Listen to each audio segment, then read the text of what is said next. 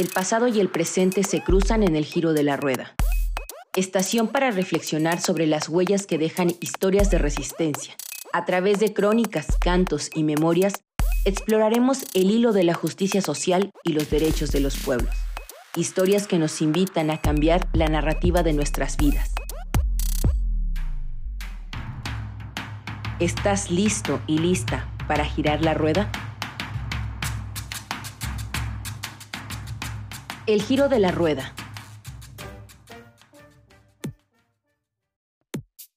Las imágenes de la detención son elocuentes. Rostros de sorpresa, desconcierto y un forcejeo desigual con la fuerza bruta de agentes policíacos. ¡Soy defensor de derechos humanos! ¡Auxilio! ¡Auxilio! ¡Soy defensor! ¡No se está resistiendo! ¡Suéltalo! ¡Auxilio! ¡Soy defensor de derechos humanos! ¡Deja mi celular! ¡No se está resistiendo! ¡No lo traten así! ¿Qué mensaje se envía con este acto de represión?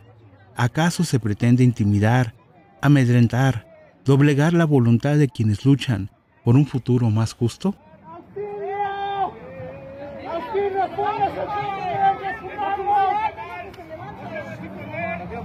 ¡No lo torturen! ¡Él no se está resistiendo! ¡No lo traten así! La sombría danza de la injusticia en Oaxaca. La noche del sábado 27 de enero, la represión se cernió nuevamente sobre las calles de la ciudad de Oaxaca, silenciando las voces de quienes defienden la tierra, la cultura y la memoria.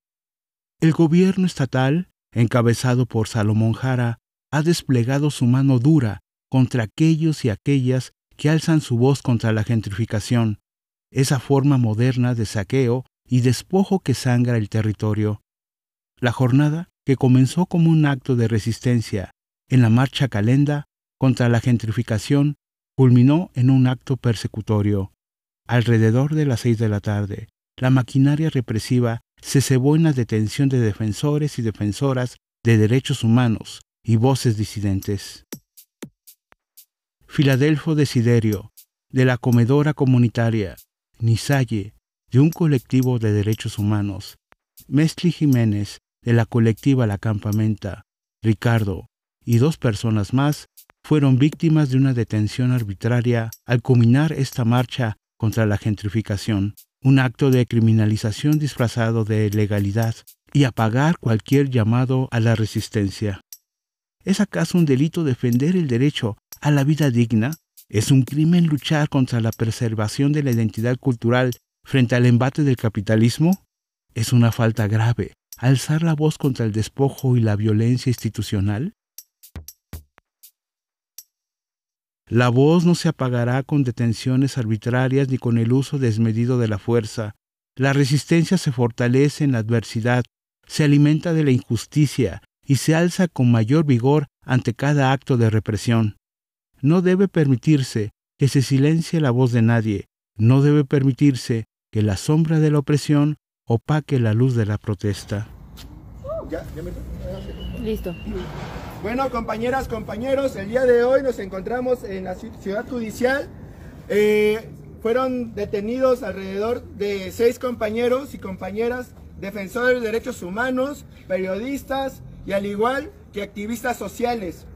El día de hoy estamos aquí reunidos para denunciar al gobierno de Salomón Jara y hacerlo responsable de la detención arbitraria contra los compañeros y las compañeras que se manifiestan en contra de la gentrificación y el saqueo territorial y cultural de nuestros territorios aquí en Oaxaca. Le decimos al gobierno de Salomón Jara que no sea incongruente e hipócrita, ya que hace rato de- decía que estaba velando por los derechos humanos de las mujeres. Oaxaca es uno de los estados con mayor represión y con mayor vi- violencia contra defensores de derechos humanos y activistas ambientales. Ent- Entonces ahorita estamos reunidos distintas colectividades exigiendo... Frente a las instalaciones de Ciudad Judicial, Fiscalía General del Estado de Oaxaca, se presentó una manifestación esa misma noche, un reclamo fuerte de protesta contra estas detenciones arbitrarias.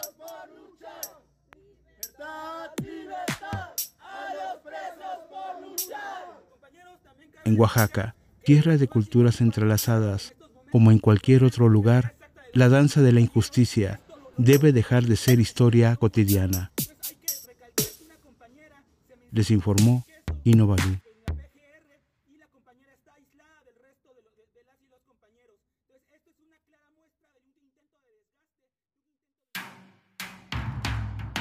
¿Estás listo y lista para girar la rueda? El giro de la rueda